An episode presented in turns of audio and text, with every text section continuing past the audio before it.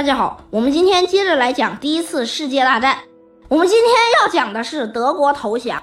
德国啊，到了一九一八年的下半年，已经彻底是穷山水尽，国内呢粮食也不多了，只有少的可怜的蛮境，而军需也特别不足，士兵们现在只能用到极少的子弹，而且开枪都得省着开，这个令德国特别被动。于是就有不少的高层军官就决定投降这件事。可是投降可不是那么容易的，你要经过层层审批啊。但是很多高层啊，甚至对战争都失去了信心。例如兴登堡元帅，他在打完了一次次战役之后，就发现德国兵已经是穷山水尽，个个都是士气低落。他想投降，但是他又不好意思表示出来，因为他是最高统帅部的总司令嘛。你一个司令都表示投降，这也太丢脸了。于是他就表了一种爱理不理的态度。而他的下手鲁登道夫大将，鲁登道夫是个坚决的战斗派，就说不许投降，跟协约国死磕到底。可是这个时候有一个人就起来说：“我们得投降了。”他的名字啊叫巴登大公。巴登大公啊，就是管巴登这块地的一个公爵。他呢是德国的贵族阶层，因此啊，很多人都会采取他的意见的。他就说我们得投降，为什么呢？我们新建了一个师，但是我们损失了很多个师啊，而我们的空军大量的飞机以及王牌飞行员都阵亡，海军更是只能憋在基尔港里出不去呀。因此我们得投降。威廉二世甚至心都开始动摇了。德国人民也特别喜欢这个人，因为这个人他知道民间的疾苦啊，所以很多民众都是亲近于他的。可是威廉二世就觉得你这个人有点碍事啊，我好不容易打响了战争，你说我要是打败了，那我不得下台呀？甚至我还有被杀头的风险。说你要投降就投降，说不行，但是由于国内情绪高涨。威廉二世没办法不听民众的意见啊，不然人家就起义了，就打到你皇宫门口了。于是呢，巴登大公被破格提拔为德国的新任总统。第一国时期创立了新的总统，这个总统就负责管理德国投降的事务。巴登大公就开始向协约国谈判，本来呢是想为威廉二世保全很多权利的。因为毕竟威廉二世好歹提拔了他一下吧，虽然不喜欢他，可是协约国这边啊也是特别强硬，死脑。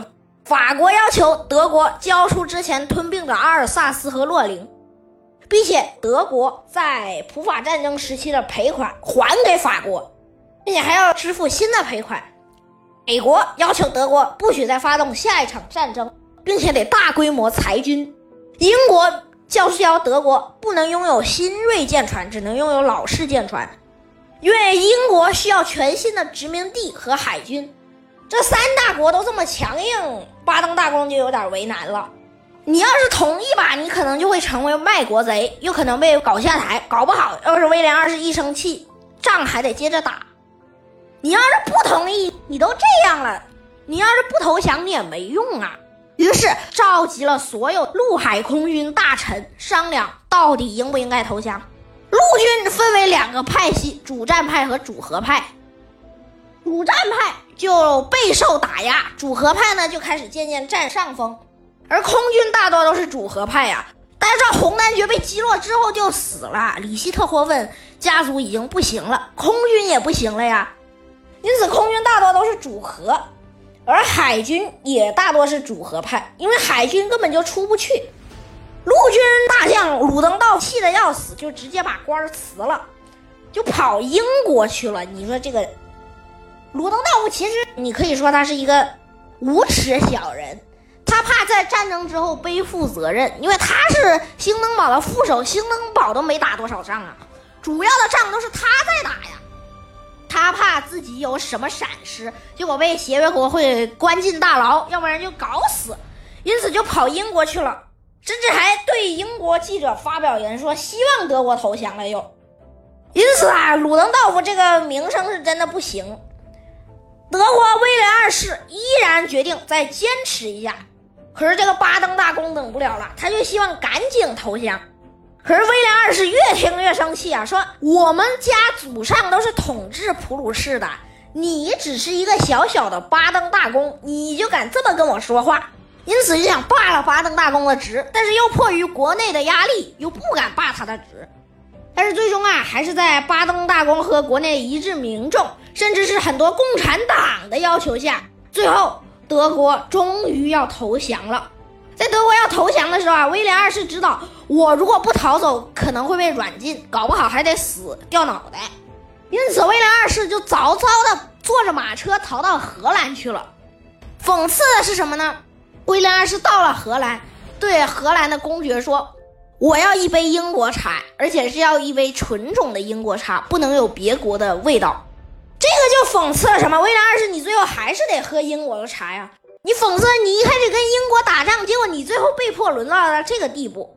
巴登大公就当上了德国的总指挥，但是他其实也不想打仗了，不能叫总指挥，他是他的总统。巴登大公当上总统之后，并且要求国内所有士兵一律投降，因此终于在一九一八年的末尾，德国宣告投降。巴登大公派出很多外交大臣向协约国签署了投降文件。标志着第一次世界大战结束。嗯，最后一名被打死的士兵牺牲在了法尔登河一带，是一个美及加拿大士兵。他荣幸的就是成为了一战最后一个被击杀的士兵，也算是告慰了他这个冤魂吧。一战就此结束，但是这个故事还没完啊！德国还有一支很强大的军队，不一定都听他的呀。但是最后还是没办法，还是得听巴登大公的。因为你一个国家都投降了，你一支小小的军队又有何用呢？德国最憋屈的是他的公海舰队，蒂尔皮茨上将上任之后啊，他大力发展德国海军，达到了英国的三分之二。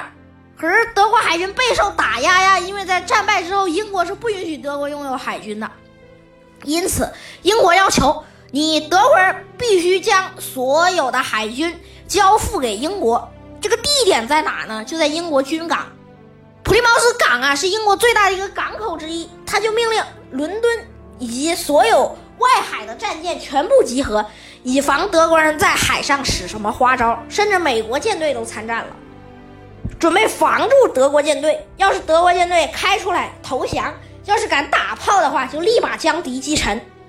德国舰队只能憋屈的出动。这一次重任呢，交给了冯。鲁伊特海军上将，冯鲁伊特海军上将参加过日德兰海战，很受得民众喜爱，因此鲁伊特就来到了指挥部。于不久之后，带领德国众多战列舰以及战列巡洋舰向英国投降。可是当时啊，并没有那么多德国战舰出动，为什么呢？马肯森号战列巡洋舰还在建造中，而国王号战列舰还在修复锅炉。很多船呢都没有来得及起啊，因此鲁伊特带走了德国三分之二的海军，也算向英国投降了。结果一出去就有三十多艘战列舰和十多艘战列巡洋舰组成的编队，将德国样压着压到了英国军港里。而德国水兵也是怨声载道，因为德国人他们跟英国人方式不一样，英国人是要长期在海上巡航，装甲和速度。是不行的，但是他们火力很强，而且弹药舱很小，这个就容易爆炸嘛，因为你没有旁边的空间能挡住这个冲击波，这样子整个炮塔都会被炸飞。但是英国这个有一个好处，就是水兵的生活环境好啊。德国水兵大多都是短期巡航设计的船，香皂以及各种补给品都没有带多少。因此，德国水兵生活环境很恶劣啊！要在英国军港待那么久，签署投降文件要谈判呢，要谋更多的利益。因此，德国大多舰船都抱怨在水兵的埋怨声中。而德国人为了不让这支舰队交付给英国，做出了一个疯狂的决定：自沉。自沉是唯一一个保全了德国军人的传统以及贵族精神的一种方法。但是自沉无疑会给德国海军这几十年的心血浪费，但是起码比交付给那些英国佬、那些约翰牛要强吧。因此，英国人没有想到，德国人就在不久之后自沉了。在英国的斯卡帕湾的军港里，德国首艘战列舰冯德尔坦号率先打开通水阀自沉。塞德利茨号上的水兵悲愤地开始演奏起了小提琴曲，并且也唱起了德国海军的军歌。几艘小驱逐舰在附近也无能为力，更多的战列舰也只能选择打开通海阀自沉。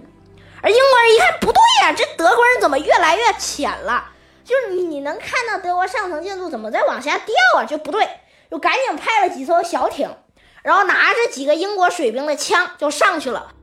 英国水兵拿枪指着德国水兵说：“你们这些人干嘛呢？”然后说：“我们要自沉。”你说自沉，那我们赶紧给通水阀关上啊，这样子还能救军舰。结果没想到的是，德国人已经用铁丝和钢索把门给锁死了，英国人怎么掰也掰不动，往死里掰也掰不动。结果就看着这些军舰沉入了斯卡帕湾的军港里，德国新锐的战舰巴伐利亚号率先沉入了军港，而巴登号搁浅，最终也被英国人击沉了。德国海军也宣告瓦解，留下的只有六艘施乐苏里格荷尔斯坦因级的老式铁甲舰。就这些船能再打起一场海战，都值得质疑呀。而英国人在这次战争中也没有完全的胜利，而胜利的是美国。为什么呢？美国在这一场战争中取代了英国的地位，因为英国已经衰弱了，日不落帝国已经开始逐渐的变成了一个中等国家，而美国开始慢慢崛起，成为了世界第一大国。美国在这场战争中也大发横财，卖军火，卖军火，卖军火，借钱，借钱，借钱。最后赚了一大笔钱，但是虽然损失很惨重，但是却为国家谋得了军心和民心。